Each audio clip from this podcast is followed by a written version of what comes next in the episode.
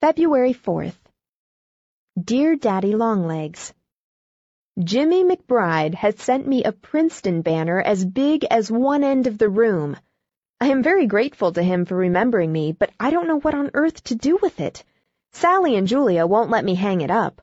Our room this year is furnished in red, and you can imagine what an effect we'd have if I added orange and black. But it's such nice, warm, thick felt, I hate to waste it.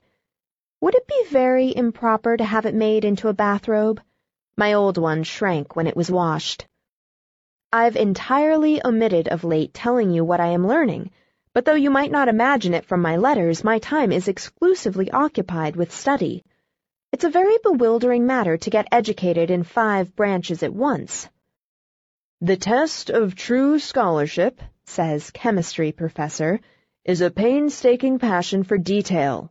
Be careful not to keep your eyes glued to detail, says history professor. Stand far enough away to get a perspective of the whole. You can see with what nicety we have to trim our sails between chemistry and history. I like the historical method best. If I say that William the Conqueror came over in 1492 and Columbus discovered America in 1100 or 1066 or whenever it was, that's a mere detail that the professor overlooks. It gives a feeling of security and restfulness to the history recitation that is entirely lacking in chemistry. Sixth hour bell. I must go to the laboratory and look into a little matter of acids and salts and alkalis. I've burned a hole as big as a plate in the front of my chemistry apron with hydrochloric acid.